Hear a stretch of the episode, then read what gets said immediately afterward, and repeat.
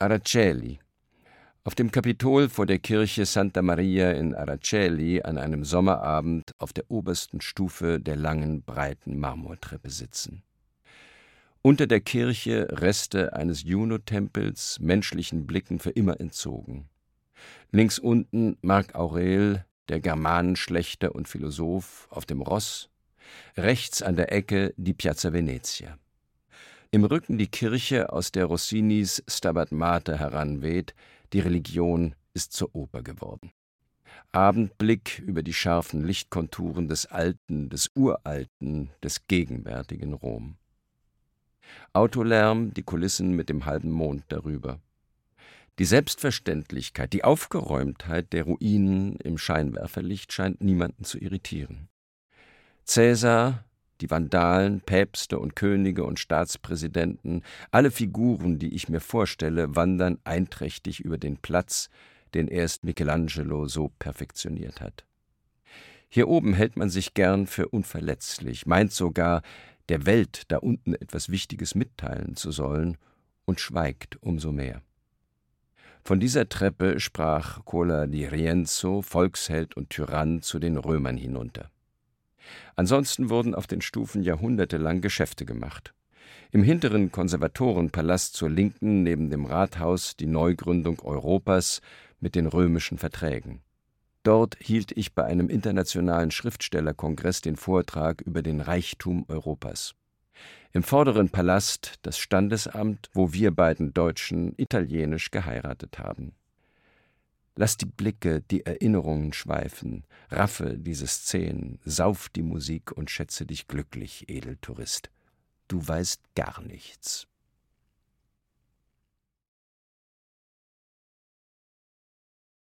Aras Öhren. Ein verrückter Wind eines Tages wirbelte den Schnurrbart eines Türken, und der Türke rannte hinter seinem Schnurrbart her und fand sich in der Nauninstraße. Diese vier Zeilen auf den ersten Seiten eines Poems, sie wirbelten einen damals noch sogenannten Gastarbeiter, Niyazi Gümüşkilic, in die Poesie, dessen Erfinder Aras Öhren in seinen ersten Verlag und in die deutsche Literaturlandschaft. Ich sehe ihn genau vor mir, den großen, starken, gut 30-jährigen Mann mit dem Schnurrbart und den Koteletten bis unter die Ohren, wie nie er sie, mit seinem und meinem Freund Johannes Schenk, beide aus Kreuzberg in die Jenaer Straße in Wilmersdorf, in den Verlag Klaus Wagenbach gekommen, um dem Lektor Delius ein Manuskript anzubieten. 1970, ein Jahr zuvor, waren wir uns zum ersten Mal begegnet. Schenk stellte mir Ören als türkischen Dichter vor, und ich war so forsch, ihm zu sagen, Schreiben Sie doch über Ihre Landsleute hier in Berlin. Wir wissen gar nichts über Sie. Und er, bin schon dabei. Am Anfang von Was will Nier Sie in der Nauninstraße arbeitete er bereits, fühlte sich ermutigt und brachte nun eine vielfach korrigierte Übersetzung. Ein Poem?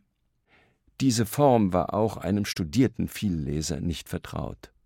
Doch die vier wirbelnden Zeilen und die weitere Beschreibung der Anfänge des türkischen Lebens in Kreuzberg waren stark genug, um den skeptischen Lektor zu überzeugen, denn auch der Stil war von einem frischen, lyrisch erzählenden, einem verrückten Wind getragen.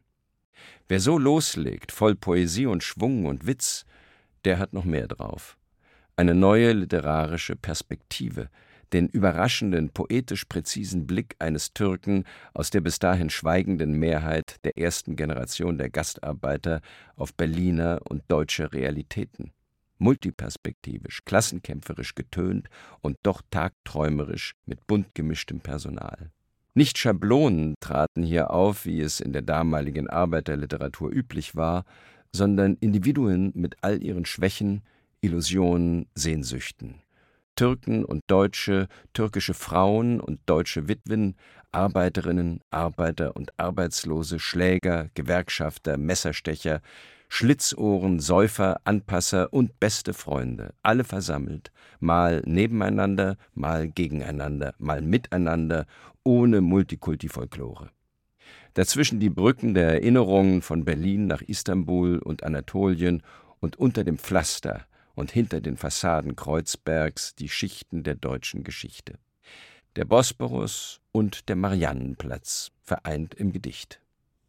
An der Übersetzung musste noch viel getan werden. Das Buch erschien dann im Herbst 1973 im ersten Programm des neuen Rotbuchverlags, dem Verlag der ehemaligen Wagenbach-Mitarbeiter als literarischer Titel Nummer eins, unter anderem neben Peter Schneiders Lenz, und wurde das, was man heute einen Klassiker nennt und was Ludwig Fels damals schon in einer Rezension einen geheimen Bestseller nannte.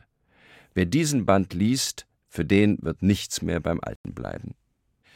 Mit diesem Poem, das mit den folgenden Der kurze Traum aus Caetane und Die Fremde ist auch ein Haus zur Berlin-Trilogie wuchs und einem Dutzend weiterer übersetzter Bücher, Romane, Erzählungen, Gedichte, hatte Aras Öhren jahrelang ein Alleinstellungsmerkmal, wurde der erste Träger des Adelbert von Chamisso-Preises.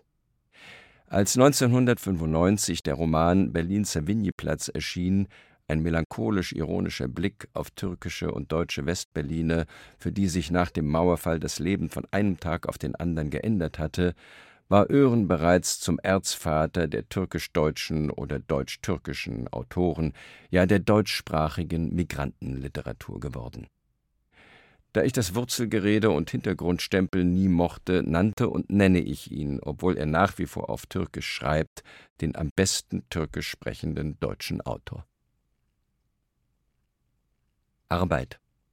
Kunst ist schön, macht aber viel Arbeit. Der immer wieder schlagende Satz von Karl Valentin. Warum kommt er mir ausgerechnet am Mainufer in Würzburg so passend vor? In den unproduktiven Nachmittagsstunden zwischen Zugfahrt, Hotelschlaf, Stadtspaziergang und vor einer Lesung in der Sparkasse. An dieser Stelle, am Ufer, Blick hinauf zur Festung Marienberg, stand ich schon einmal 1958 auf Radtour entlang der vielbefahrenen gefährlichen Bundesstraße 27 mit Freund Salzmann von Werder bis Rothenburg ob der Tauber, von Jugendherberge zu Jugendherberge. Damals kein Gedanke an Kunst, aber an die unermessliche Arbeitslast aus dem schlechten Schüler, siehe ausreichend, einen etwas weniger schlechten zu machen. Arbeit der arbeitslosen Soziologin im Maklerbüro. Du merkst es an der Freundlichkeit, ob Leute links sind. Stehst zum Beispiel beim Immobilienmakler vor dieser Angestellten, da braucht es kein Parteiabzeichen. Wir sind, denkst du, schon weit Linke in diesen Büros. Nach einer Woche erzählt sie ihre Geschichte, nie was erfahren über die Gesellschaft, also Soziologie studiert, ein bisschen was gelernt über die Gesellschaft, also zu viel, und die Gesellschaft rächt sich, macht sie arbeitslos oder fremde Briefe soll sie tippen oder Gedicht zur Lage 1974 Arbeiterstaat 1 zu einem richtigen Arbeiterstaat gehört ein richtiger Kartoffelsalat. Mit diesen Zeilen aus Richard Leisings Gedicht Homo sapiens 1966 gelesen in Aussichten war über die Zukunft des realen Sozialismus eigentlich schon fast alles gesagt. Richtiger Kartoffelsalat war nach allem, was man hörte, in der DDR kaum zu kriegen. Richard Leising war auch nicht zu kriegen. Während der fünf Jahre als Rotbuchlektor versuchte ich ständig mit ihm über ein Gedichtband zu reden. Es gab nur ein schmales Poesiealbum von ihm.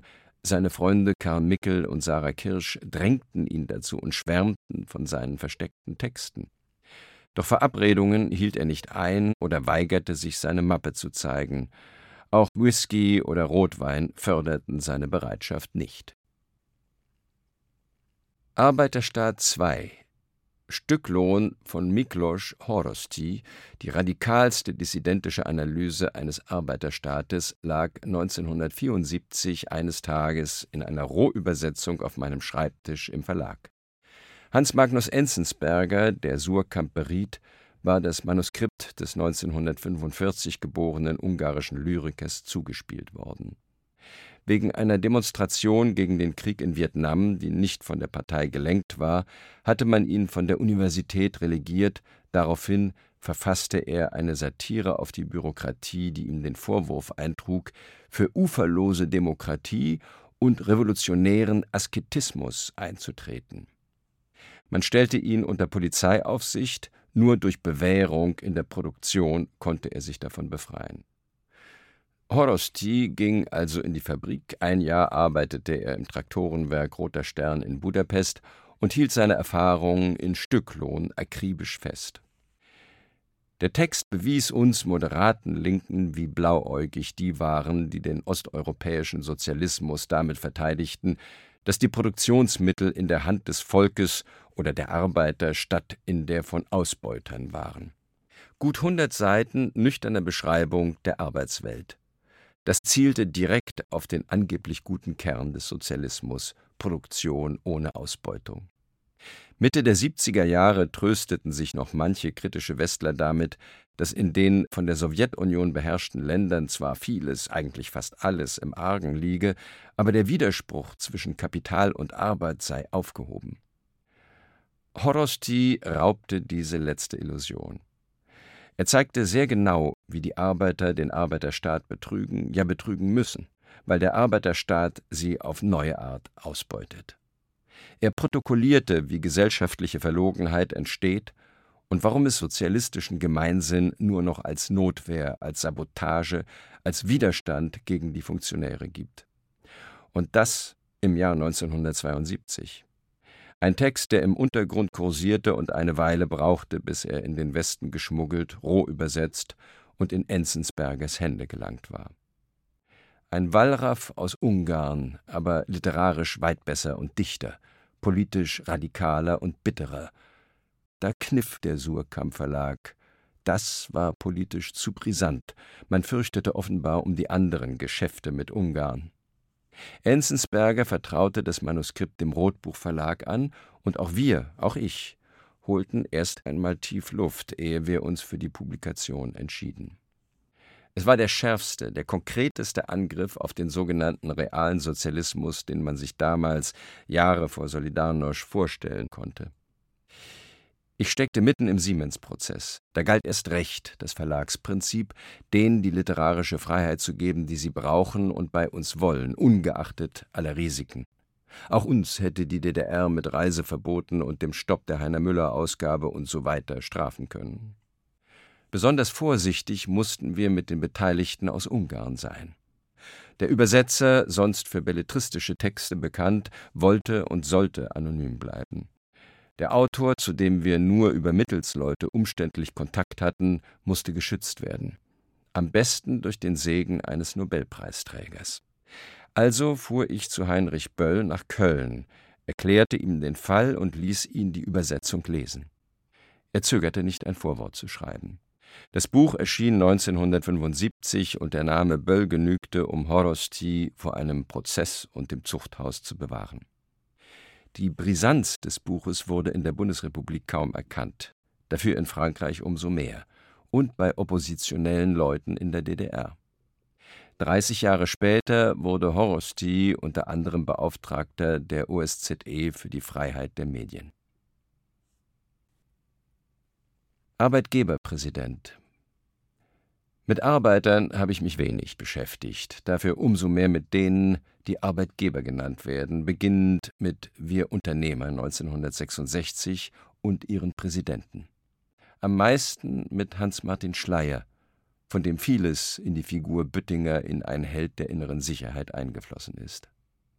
Entführt und ermordet von der RAF ist Schleier das prominenteste Opfer und eine Leidensgestalt und damit sakrosankt geworden. Das macht ihn trotzdem nicht zum Vorbild. Daran muss man heute manchmal erinnern, nicht nur wegen seiner Nazi-Vergangenheit, auch wegen seiner prägenden, teilweise reaktionären Macht in der Bundesrepublik der 60er und 70er Jahre. Sein Beitrag für die Klimadebatte und Klimapolitik der Bundesrepublik ist von historischer Idiotie.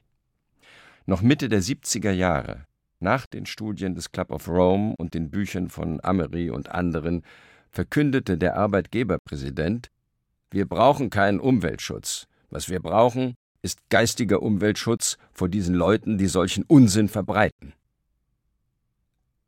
Seine Entführung 1977 setzte ihn in ein neues Licht und offenbarte zugleich den Skandal deutscher Geschichtsflucht. Es galt nicht nur die Devise des Krisenstabs hinhalten, nicht erpressen lassen, befreien, Leben retten.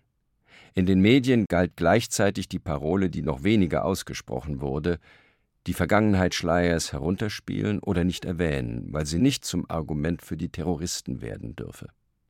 Die Angst, zu viel Wahrheit könne nur dem Gegner nützen, verband sich mit der üblichen Weigerung der Mehrheit der Deutschen, ihre Nazi-Geschichte als das Verbrechen zu sehen, das sie war. Schleier ist schließlich ein sehr tüchtiger Nazi gewesen, dazu SS-Mann, wie man weiß, nicht von der harmlosen Sorte. Der Zusammenhang deutscher Geschichten war plötzlich aufs peinlichste hergestellt und musste tabuisiert werden. Das ehemalige Mitglied einer kriminellen Vereinigung, gefangen von Mitgliedern einer neuen kriminellen Vereinigung. Das sichtbare Leiden des gefangenen Arbeitgeberpräsidenten war für sich schon ergreifend. Irritierender noch war die Ahnung, dass die Polaroid-Fotos doppelt belichtet schienen. Das zweite Bild dahinter über das nicht gesprochen wurde, war das heimliche, vielleicht das eigentliche Skandalon des Jahres 1977. Nie zuvor hatte man in Deutschland einen SS-Mann leiden sehen. Arbeitskräfte. Wenn ich so etwas lese, wünsche ich mir ein besseres Gedächtnis und schreibe es dann doch lieber auf in Kurzform. Mehr als zehn Millionen Zwangsarbeiter aus den im Zweiten Weltkrieg besetzten Ländern wurden zu Sklaven in Deutschland in fünf Jahren. Etwa die gleiche Zahl Afrikaner, schätzt man, wurde aus Afrika verschleppt und verkauft als Sklaven in 200 Jahren. Arbeitsmotto Leser kann man nicht genug betrügen. Dieser fröhliche Satz von Jean Paul ist mir im dritten Semester zugeflogen bei der Lektüre seines Romans Hesperus.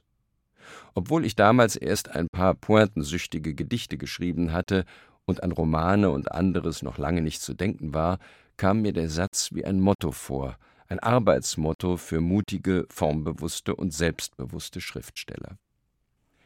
Jean Paul sagt aus gutem Grund nicht belügen, sondern mit Augenzwinkern betrügen. Und natürlich rechnet er mit Leserinnen und Lesern, die wissen, dass sie betrogen werden, ja betrogen werden wollen, wenn sie einen Roman lesen, wenn sie sich auf Fiktion einlassen, wenn sie in das Reich der Fantasie einsteigen, wenn sie sich in Neuland wagen. Es ist ein selbstbewusster Appell, die Stärke der Fiktion zu rühmen und die Leser in das Reich der Erfindungen zu locken und dort mit Spannung gefangen zu halten. Vollständig lautet der Satz Leser kann man nicht genug betrügen, und ein gescheuter Autor wird sie gern an seinem Arm in Mardereisen, Wolfsgruben und Prellgarne geleiten. Das Wort Prellgarn, ich habe das auch nicht gewusst, kommt aus der Jägersprache und meint eine spezielle Falle für Füchse. Man beachte trotz dieses rüden Vergleichs bitte die Höflichkeit der Formulierungen. Ein gescheuter Autor wird sie, die Leserinnen und Leser, gern an seinem Arm geleiten. Eine charmantere Einladung, sich auf Fiktion einzulassen, ist mir selten begegnet. Der alte Satz hilft nebenbei den literaturvertrauten Menschen der gegenwärtigen Hysterie um Wahrheit, Lüge, Fakten, Fiktion und so fort gelassener entgegenzutreten. Arbeitspause Momentaufnahme März 2020. Eine Arbeitspause. Ich schaue in die Ferne auf die oberen Hochhäuser der Berliner City West, bin aufgestanden von meiner Intensivstation am Schreibtisch. Intensivstation hört sich kokett an, aber für drei, vier Stunden am Vormittag stimmt das. Im Dezember 2019 als Corona nichts als eine blasse Biermarke war, hatte ich entschieden, etwa ab März einen Erzähltext über meine drei Wochen auf der Intensivstation im Jahr 2008 zu beginnen. Lebensanzeige in Die sieben Sprachen des Schweigens. Die Erfahrung mit dem erzwungenen Schweigen durch den Ausfall der Stimme, des Bewusstseins, die Halluzinationen des stimmlosen, verständnislosen, endlosen Erwachens aus langem Koma. Damals hatte ein unbekanntes Virus oder eine teuflische Virus-Bakterien-Kombination, wahrscheinlich im Flugzeug eingefangen, mir eine schwere Lungenentzündung verpasst, so dass man mich im letzten Moment ins Koma schickte, aus dem ich, überdies durch einen Arztfehler fast umgebracht, nach gut zweieinhalb Wochen qualvoll und traumvoll erwachte. Es wurde als Wunder betrachtet, dass ich allmählich wieder unter die Lebenden kam und mich relativ schnell erholte. Die Endlosfantasien auf der Intensivstation, von den Medizinern Delir genannt, konnte ich noch drei, vier Wochen danach bis ins Detail erinnern und notieren. Nein, es ist nicht lustig auf der Intensivstation, auch nicht auf meiner von 2008, auch nicht die sprachliche Annäherung an eine schwere Krankheit. Aber jetzt, da das neue Covid-Virus die Welt erobert und Tausende ins Koma schickt, will ich nicht kneifen. Vielleicht gelingt es ja anderen etwas von diesen Erfahrungen mitzuteilen. Es ist nicht leicht herauszufinden, wie das Gleiten ins Wortlose, bildreiche Nichts, die Halluzinationen und die Erfahrung der Stimmlosigkeit sprachlich am besten zu fassen ist. Kleine Pause mit Fernblick, Abstand halten, ein bisschen Gymnastik wäre fällig.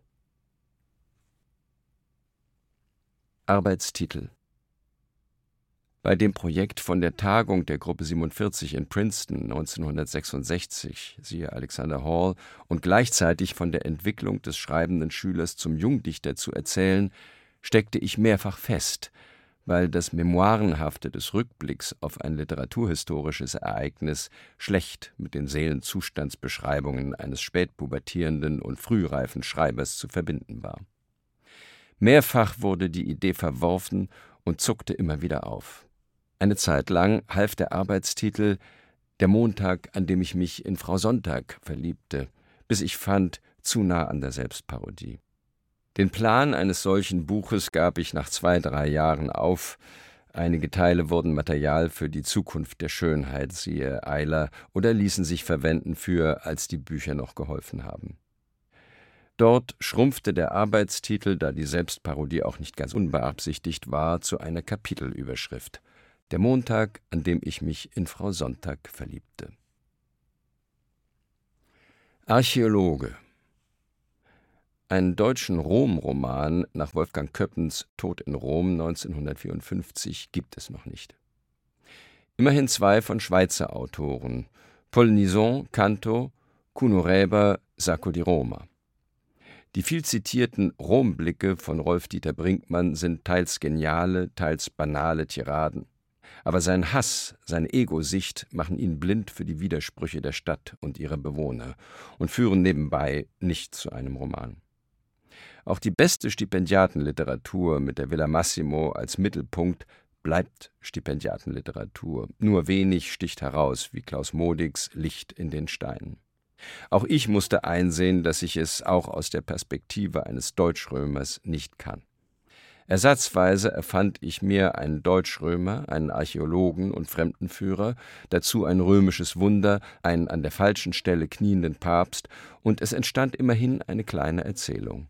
Die linke Hand des Papstes 2013. Archiv was nicht in diesem Buch steht, passt nicht unter ein großes A oder ist verdrängt und vergessen oder gibt es nicht oder findet sich in den grünen Pappkisten des Deutschen Literaturarchivs in Marbach.